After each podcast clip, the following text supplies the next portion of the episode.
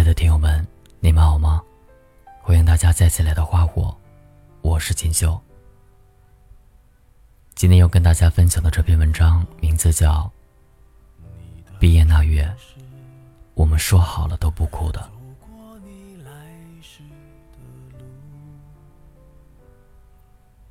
再等等，还有一个月，我们散场。六月三日，老班组织我们全班同学去吃饭，他只说大伙聚聚，但我们都清楚这是散伙饭。去的路上，我们都沉默，犹如地老天荒般的沉默。分离是无法逃避的宿命，只是我们都很难正视这宿命的影。吃饭之前，我们都讲好了，大家一定要开开心心的吃，大家也都开开心心的说好。可是菜上来之后，还是有些沉寂。然后我们几个男生竭力烘托欢快的气氛。说我们之前开心的事，讲很逗的笑话，但终究无济于事。吃着吃着，还是有几个女生不争气的流下了眼泪。四个，五个，八个，十二个，十七个。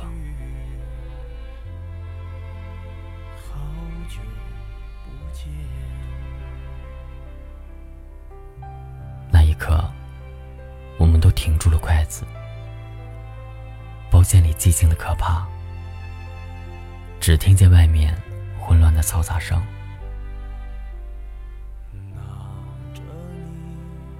老班拿起一瓶啤酒，站在了椅子上。他说：“明天我们无论在哪里。”无论谁富有，谁贫穷，这辈子我们都是一家人。然后他突然哽咽住，他还想说什么，但终究没有说出口。拿起酒瓶，一瓶酒全部喝了下去。我在他旁边，清晰的看见滴落的有酒。还有泪，曾经的感动与微笑，真真切切的存在过，让我无法忘却，也不能忘却，因为那是一笔财富。那些陌生的面孔走进我的生命，成了我的朋友，然后我们散落天涯。多年后，在那些个北雁南飞的季节里，可能忘记了对方的名字，但是这并不代表我们不是朋友，因为我们彼此曾在彼此的心里停留过一阵子，温暖雀跃。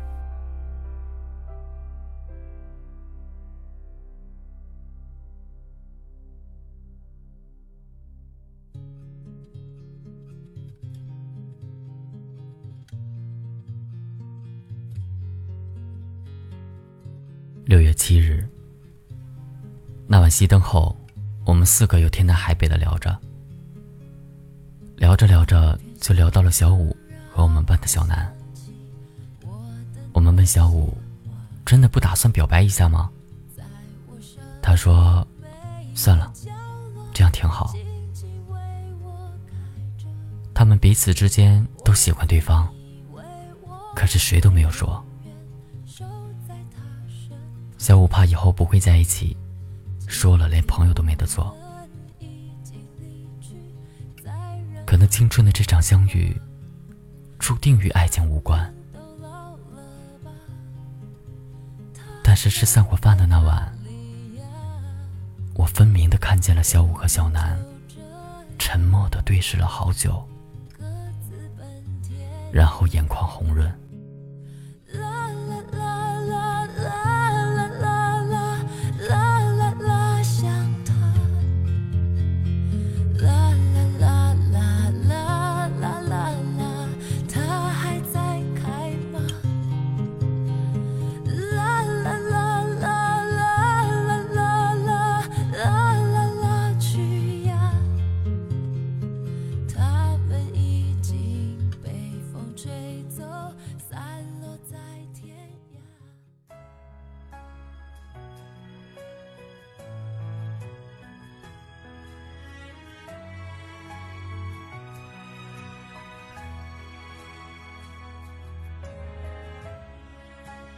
六月九日，我请了两天假，回了一趟家里。爸在车站接的我。快到站的时候，我看见他在努力的张望。那份等待的心情，我想我还无法体味。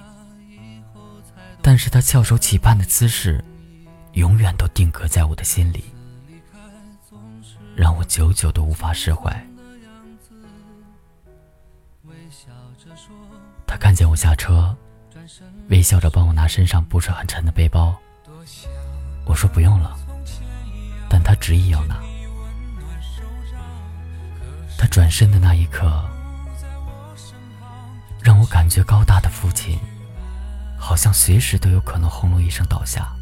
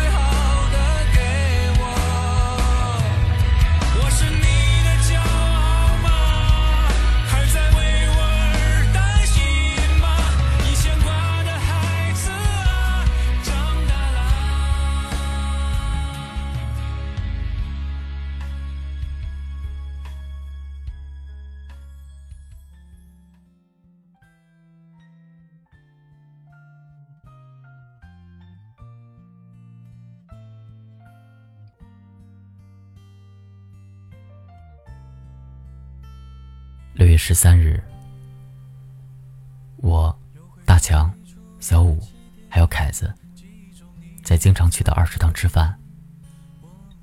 顺着大强的目光，我看见了大强之前的女朋友和他现在的男朋友在一起。大强对他很好，但两个月前，他还是移情别恋了。凯子夹了一口大白菜，塞在了大强的嘴里。你还有没有出息啊？吃你的饭。小五说：“走之前，我们几个把那个男的 K 一顿吧，为你出口气。”大强笑笑。我也想啊，可是有什么用呢？还是不够爱，还是不够爱，多么确凿可信的理由。可能有些爱。不是放不下，只是时间太短，我们还没有做好准备。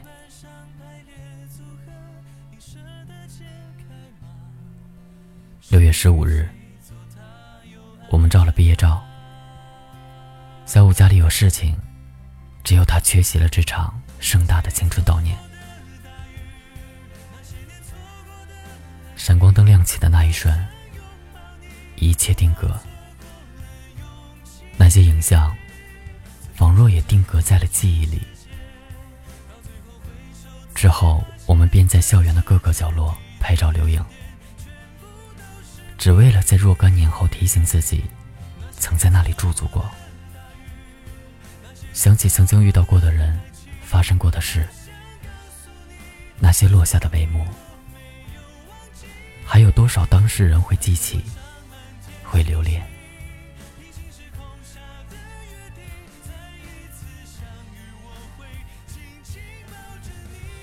六月十八日早上，导员让我们把教室打扫一下。空旷的教室里，写满了太多的回忆。我们都清楚，这一次逃课将会是最久的一次。要走的时候，小五盯着黑板旁边那张我们刚入学的军训留影看了很久，也发呆了很久。他说。这是我们两个唯一的合影，说的让我们有些心酸。对于小五来说，那张专属于他们的合影里，掺杂了好多熟悉的人，掺杂了好多陌生的青春。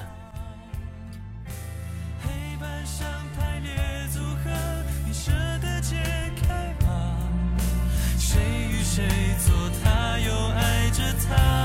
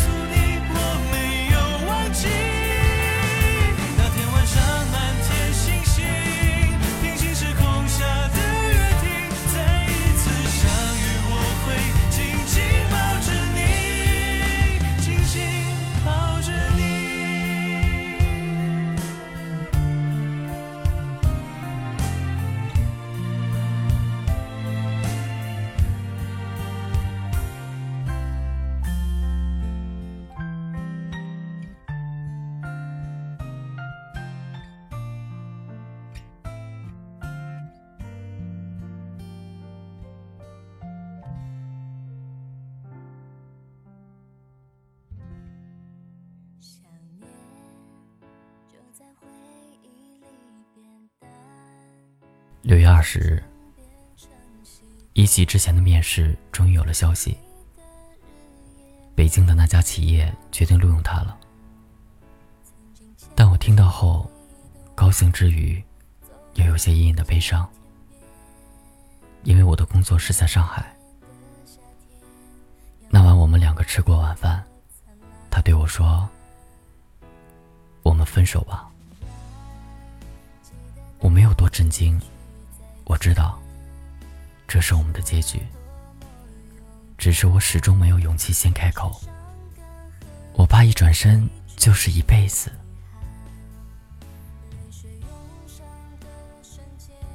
我紧紧的抱着他，对他说：“一起，如果可能，我会去北京找你，你别哭了。”他像个孩子，然后对我说：“。”你也别哭了。我们彼此都清楚，找到一个合适的工作多么不容易。我也清楚自己缺少那份对爱不离不弃的坚定。或许，这一转身，真的就是一辈子。六月二十三日，一起要回家了，我去火车站送的他。走的时候，我想抱抱他，可是不知道把自己摆在一个什么样的位置。于是，我庄重的向他摆手说再见，哭成小泪人的一起，没有对我说再见，而是决绝的转身离开。他的背影，在我模糊的视线中，渐渐消失不见。六月二十五日中午，凯子暗恋了两年的隔壁班的女孩给他发短信说，家人要接他走了。然后他疯一般的跑到楼下去送她。我们三个就在寝室的窗口看着，因为凯子说过，毕业之前一定要向她表白。他们简单聊了几句。然后凯子又露出他地痞般的微笑，向他挥手道别。我们不知道凯子到底说了没有。其实，说不说都已经无所谓了。那个下午，从来都不喜欢安静的凯子，在床上整整躺了一个下午。窗外，天空中的云朵。聚聚散散，分分合合。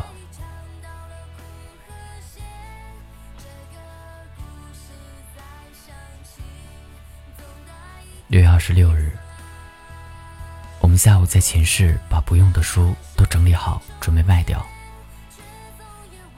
无意中在一本书里发现半片树叶，然后我就想起了那个盛夏。一起说那片树叶很像一颗心。于是他把半片夹在我的书里，把另一半夹在他的书里。我隐约记得他说过，我们要永远在一起。后来，唯独那本书我没有卖掉。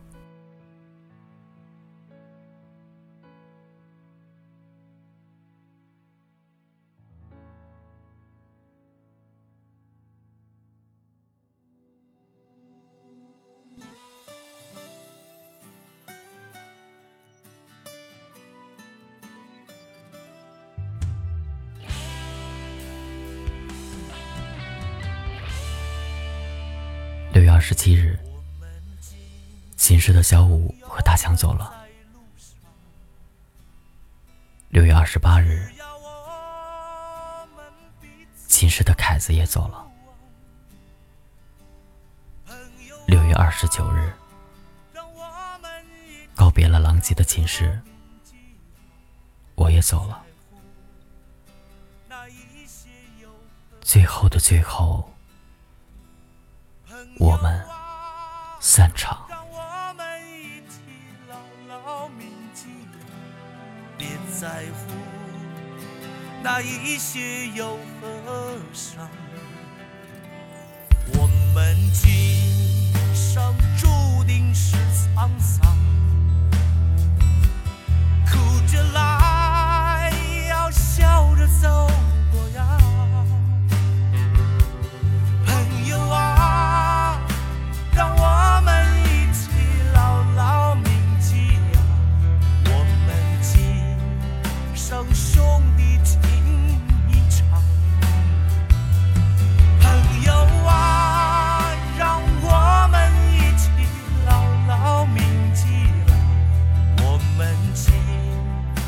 兄弟情。